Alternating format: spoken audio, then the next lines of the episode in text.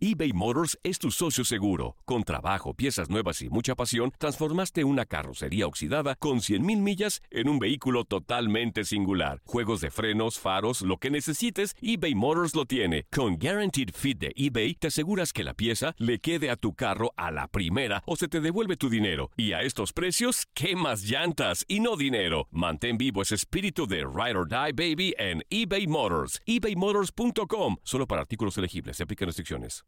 Aloha mamá. Sorry por responder hasta ahora. Estuve toda la tarde con mi unidad arreglando un helicóptero Black Hawk. Hawái es increíble. Luego te cuento más.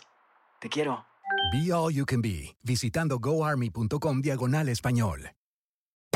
Hacer tequila, Don Julio, es como escribir una carta de amor a México. Beber tequila, Don Julio, es como declarar ese amor al mundo entero. Don Julio es el tequila de lujo original, hecho con la misma pasión que recorre las raíces de nuestro país. Porque si no es por amor, ¿para qué? Consume responsablemente. Don Julio Tequila, 40% alcohol por volumen, 2020. Importado por Diageo Americas, New York, New York. Boost Mobile tiene una gran oferta para que aproveches tu reembolso de impuestos al máximo y te mantengas conectado. Al cambiarte a Boost, recibe un 50% de descuento en tu primer mes de datos ilimitados. O, con un plan ilimitado de 40 dólares, llévate un Samsung Galaxy A15 5G por $39.99. Obtén los mejores teléfonos en las redes 5G más grandes del país. Con Boost Mobile, cambiarse es fácil. Solo visita boostmobile.com. Boost Mobile, sin miedo al éxito. Para clientes nuevos y solamente en línea, requiere AroPay. 50% de descuento en el primer mes requiere un plan de 25 dólares al mes. Aplican otras restricciones. Visita boostmobile.com para detalles. Televisión Deportes, bienvenidos a este podcast semanal de la NBA. Tenemos toda la información completa de la última actualidad de la NBA y todo el mundo del deporte del baloncesto. Estoy aquí en la mesa con Henry Amor y con Humberto Barbosa. Compañeros, ¿cómo están? Les habla Jaime Bernal. ¿Cómo están? Gracias. ¿Todo bien, Jaimito? Bueno, tenemos hoy cuatro temas que vamos a tratar aquí al comienzo del programa. El primero es LeBron James y su contrato con los Caps. El segundo, los Wizards y su una gran racha de victorias sin John Wall, que en teoría es su gran figura. Los Pistons llevan cuatro victorias en línea desde la llegada de Blake Griffin. ¿Y qué le pasa a los Heat? Que llevan ya cuatro derrotas seguidas y están peligrando los puestos de playoff. Así que comencemos, señores. LeBron James, señor Henry Amor, ¿qué piensas de lo que ha pasado hoy con LeBron James? Es una novela de deporte.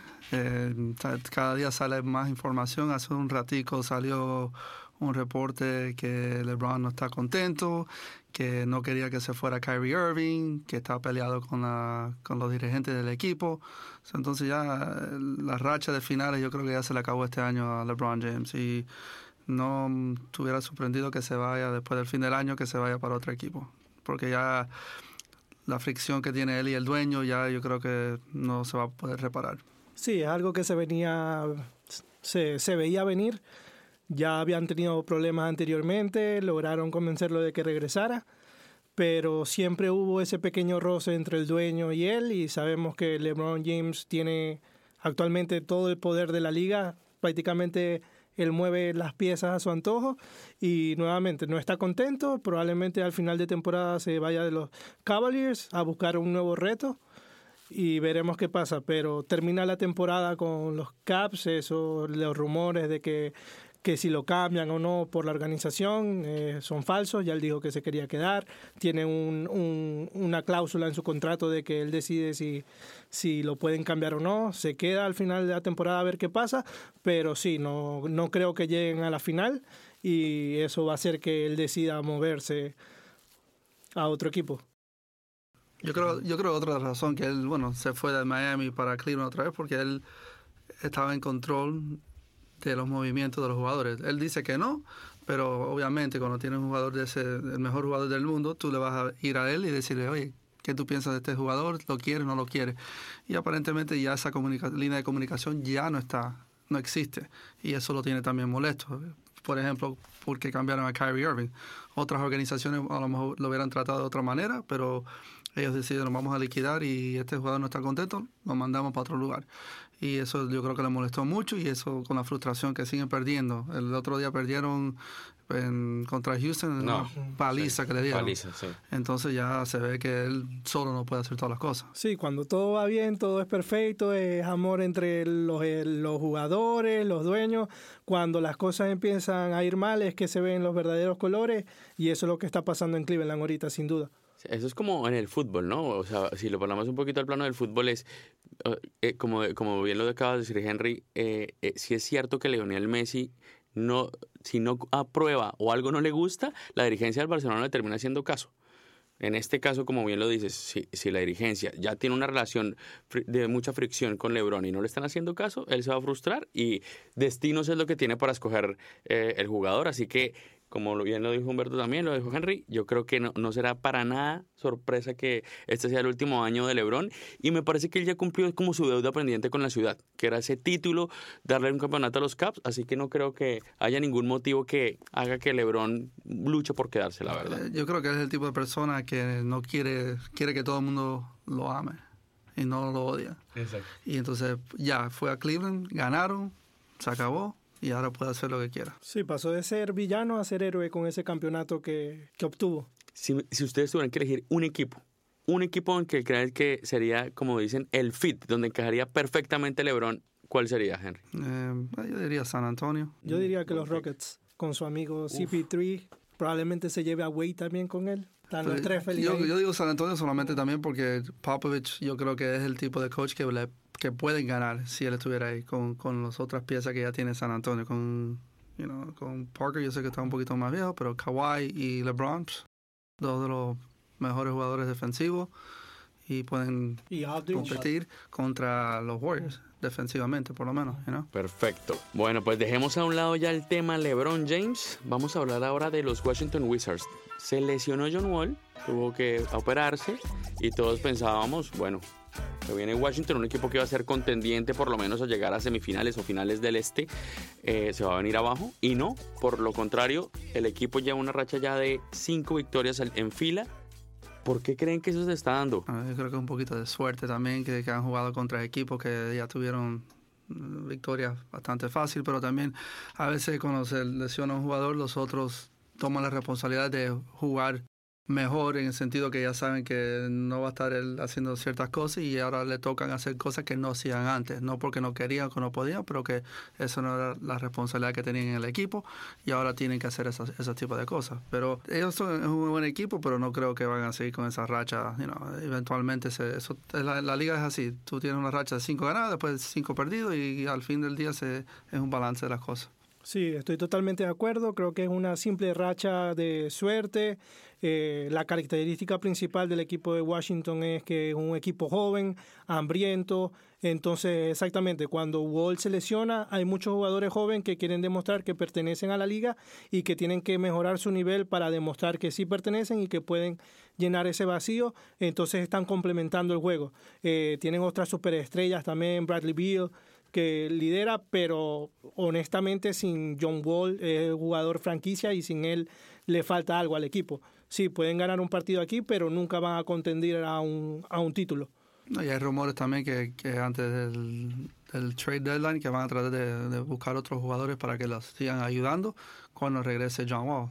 So, que puedan mejorar a lo mejor, pero cuando tú pierdes un jugador así de ese, de ese tipo, no es tan fácil reemplazarlo con lo que tienes en el plantel. Claro, yo, yo, yo pienso en, en este caso que es como bien lo dice Humberto, yo creo que tienen para ganar partidos de temporada regular, pero obviamente ya en un momento de playoff vas a necesitar sí o sí a John Wall en plenitud de condiciones para poder pelear a llegar lejos, si no va a ser un equipo que pierde fácil, o bueno, no sé si fácil, pero que puede caer en una primera ronda en la postemporada. llega. Exacto, si llega, exactamente.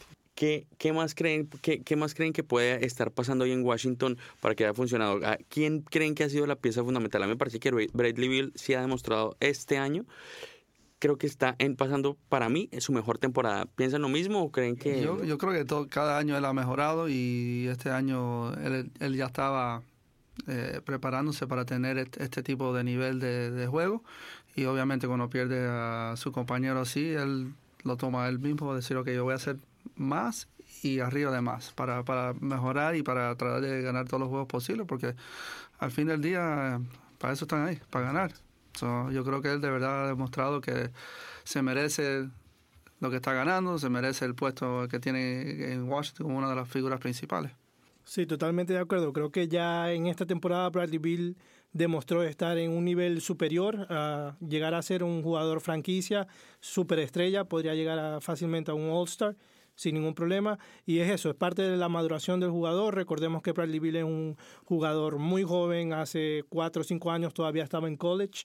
Entonces sí ha ido, ha ido mejorando y mejorado su juego en diferentes aspectos y lo está demostrando en la cancha. Así como su mismo rol dentro del equipo de, de que es el, líder del equipo cuando John Wall no está.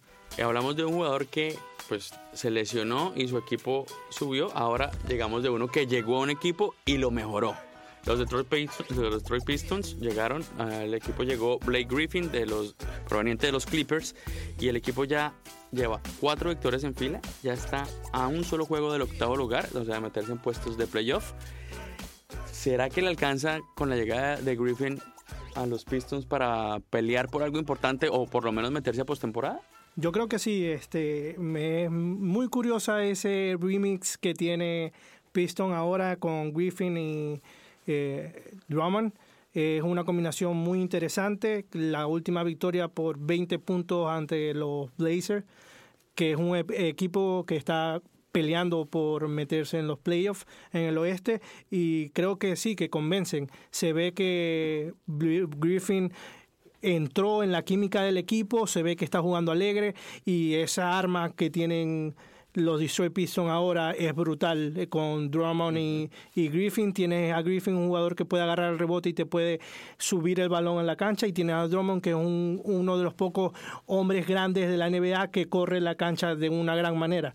Al mismo tiempo, ese, ese doble poderío bajo el aro te deja abiertos otros jugadores que están tomando los tiros de tres puntos totalmente libres por esas doble marcas o triple marcas que llegan a, obtener estos dos jugadores abajo. Entonces creo que Griffin ha hecho al plantel mejor y a Drummond un, como un compañero que le hacía falta.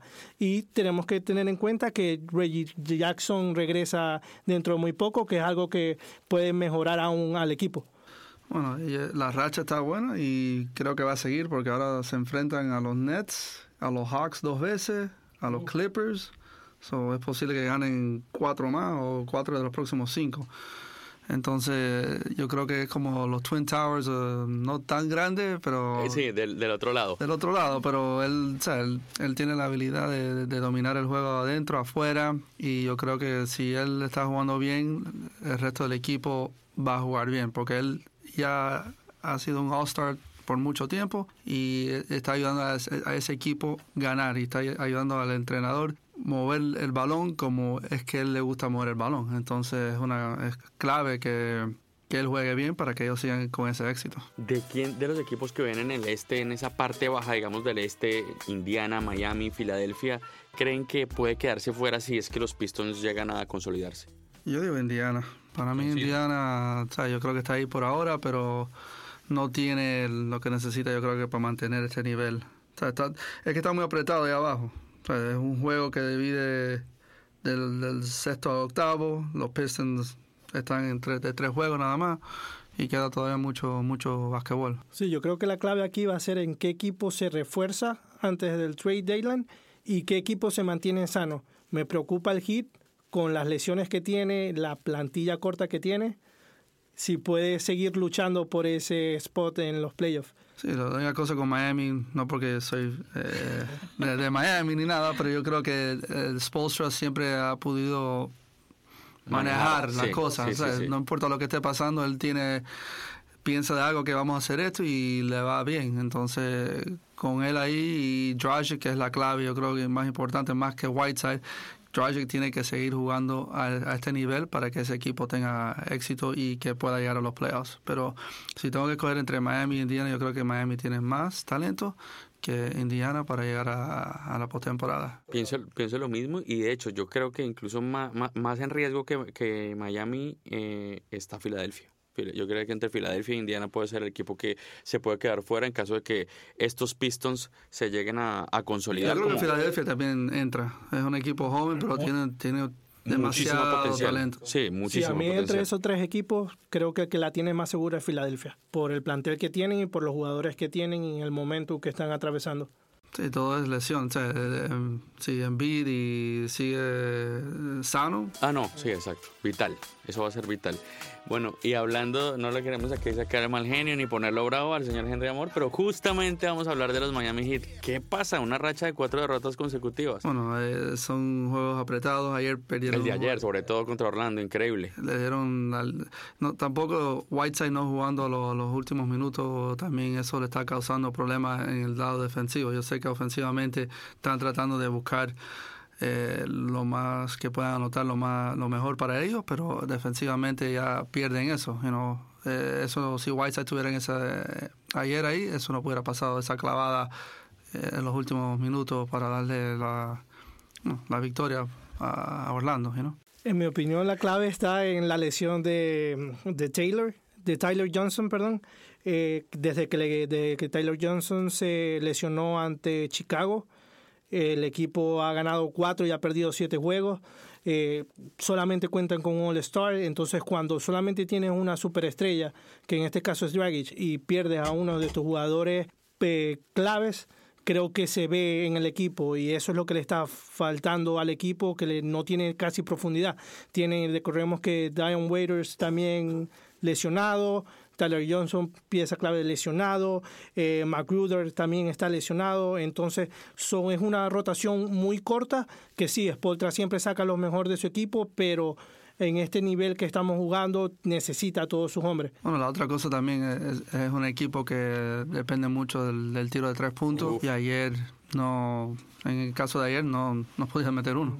Entonces eso es otra cosa, ¿sabes? Si vive, eh, lo decía en inglés, live by the three, die by the three. Si, si dependes mucho del tiro de tres, te va, a ver, te va a ir muy bien muchas veces, pero cuando no te va bien, Cuando no te entra la pelota, sí. fatal, fatal. Entonces, eso es lo que le falta también. Por eso hay rumores que a lo mejor están tratando de, hacer un cambio para Lou Williams, que es un jugador poco mejor que Dion Waiters, y que si pueden lograr hacer ese tipo de cambio, entonces sería una ventaja y tener un jugador que pueda atacar el aro, además de, de Dragic, porque Dragic lo, lo hace, pero no lo hace con tanta frecuencia, y necesitan otra persona que pueda atacar y pueda darle ese, esa ventaja en la pintura. Ahora pregunto yo, ¿qué jugador creen ustedes que sería el, o sea, el mejor refuerzo para el, eh, para el Heat?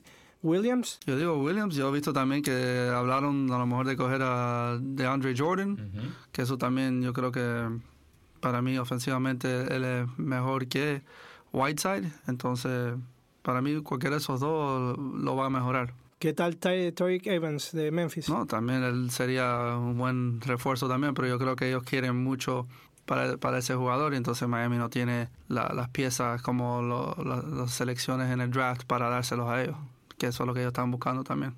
Bueno, señores, yo les voy a hablar porque me- creo que de verdad me estoy volviendo viejo. Pueden creer que yo hoy, hace 30 años, estaba mirando a Michael Jordan logrando el título de clavadas en el Juego de las Estrellas que se disputaba justamente en su casa, en Chicago. ¿Se acuerdan ese momento? Bueno, el señor Humberto Barbosa, yo creo que el- le estaban dando biberón en ese momento, pero yo creo que Yo, Henry sí, yo me sí, recuerdo, yo me recuerdo perfectamente que yo desde joven era fanático del, del- del- del baloncesto y me recuerdo muy mucho de eso. Es uno de mis jugadores favoritos. Eh, tuve chance de, de entrevistarlo muchas veces durante su carrera y yo to- to- todavía en mi oficina, en la casa, tengo un póster de esa, de esa clavada. ¿Hay alguien más grande que Michael Jordan? En el deporte de basquetbol para mí no. Yo Y en el deporte, ¿ves a alguien más grande que Michael Jordan, de verdad? ¿De la historia? Bueno, porque yo por el básquetbol yo digo que no. O sea, hay otro del fútbol, yo sé que es un juego más internacional que Pelé o hasta Messi o Ronaldo, o sea, lo conocen más, yo creo, pero yo creo que eh, lo que ha hecho Michael Jordan no solamente en la cancha, pero lo que ha hecho con, con los sneakers, o sea, mira cuántos años lleva retirado y todo el Sí, mundo... es todo- una marca. La marca es no no para. Bueno, yo realmente aquí, y no es porque nos guste la NBA y estemos haciendo el podcast de la NBA, pero yo en todos los años que llevo viendo muchísimos deportes, jamás he visto a una deportista más completo, más ganador, más líder, mejor líder que Michael Jordan, sin duda. Un No, yo, yo, para decir una cosa, por eso aquí a veces en la oficina la, discusión es Jordan o LeBron. Y para mí yo siempre No. digo Jordan. Solamente no porque fue seis veces y ganó seis veces, pero ese tipo nunca se metió en las decisiones del equipo para contratar a, cualqui- a cualquier jugador. Él jugaba, ganaba, se iba y le decían, mira, tenemos que hacer esto y lo otro. No, no le preguntaban, le- le decían, esto es lo que vamos a tener, este es el equipo que vas a tener y ya. Y incluso él, por muchos años, el contrato que él tenía era una bobería para que los para que el equipo pudiera firmar a, a Pippen, a Grant o a Rodman. Él no ganaba nada. Yo creo que fue el último año fue que ganó, que le firmaron un contrato de 30 millones de dólares, algo así. Pero por lo general él ganaba tanto con la, con la marca de Nike que él dijo, mira, yo quiero ganar. Para mí es más importante ganar que el sueldo. Que ahora no hay ni un jugador. Que te haga eso. Sí, de acuerdo. Sí, sin duda Jordan tenía una personalidad única. Del momento en específico que tú hablabas en la historia, lamentablemente todavía no existía, pero creo que es un momento que trasciende la historia, es un momento referente en- a cualquier persona que le guste la NBA, sabe de qué estamos hablando. Eh, la clavada mítica de la volada de Jordan desde la línea de tiro libre es un ícono del baloncesto. Entonces, sí, a pesar de que no estaba vivo, recuerdo esa competencia, además que fue una competencia brutal porque Jordan necesitaba 49 puntos para ganarla. Entonces era un duelo magistral de clavadas entre los dos. Y sí, para mí Jordan es un killer nato, un liderazgo increíble. Sin embargo, creo que el, equipo con que ganó los seis títulos era un equipazo que LeBron no ha tenido ese equipazo nunca. Entonces, pero sí, en cuanto a sacrificio, entrega, eh, ese jugador que le das la pelota en el último segundo, creo que no hay mejor que Jordan. Yo estoy en desacuerdo con el señor Humberto Barbosa si me, dices que no es un equipazo. El equipo con el que ganó con los Heat, teniendo uno al lado a Dwayne Wade, por, nada más por nombrar uno, tenía un gran equipo, uno de los mejores lanzadores de tres de la historia. Además, también tenía, yo creo que LeBron tuvo un gran equipo y el primer equipo, o lo- con lo que ganó los primeros tres títulos Jordan, si bien era un gran equipo, Pippen fue un equipo, Pippen fue un jugador todavía joven. Eh, John Paxson no era una gran estrella, era un gran lanzador de triples. Eh, Horace Grant era un gran jugador, pero no era una superestrella. Yo pienso que, sobre todo en esos primeros tres títulos, Michael Jordan era fundamental. En el segundo, los segundos tres era un gran equipo. Es que era eran piezas. Él, él tenía piezas y no eh, como LeBron tuvo en Miami, que tenía a Bosch y a Wade, más, más los demás que tenía. Pero eh, por eso para mí él siempre va a ser el mejor de todos. Bueno, y finalmente, y muy rápido, vamos a hacer un par de picks de lo que viene en la semana. Oklahoma City Thunder contra Golden State Warriors esta noche. El ganador, señores. Yo llevo la contraria y me voy con los Thunders. Yo me voy también con los Warriors. Yo creo que van a ganar los Warriors, pero va a ser un partido, yo creo, bastante cerrado. Otro partido que tenemos para el sábado. San Antonio Spurs, Golden State Warriors. Warriors otra vez. Warriors. Y yo sí me voy a ir con los Spurs. Les voy a llevar la contraria. Y finalmente el domingo, Cleveland Cavaliers contra Boston Celtics. Nuevamente Kyrie contra LeBron. Celtics. Boston, sin duda alguna. Y acá sí coincidimos todos. Boston Celtics. Señores, Henry Amor, muchísimas gracias. Humberto Barbosa, muchas gracias. Gracias. Hasta la semana que viene. Bye. Que estén muy bien a todos. Nos hablamos dentro de una semana.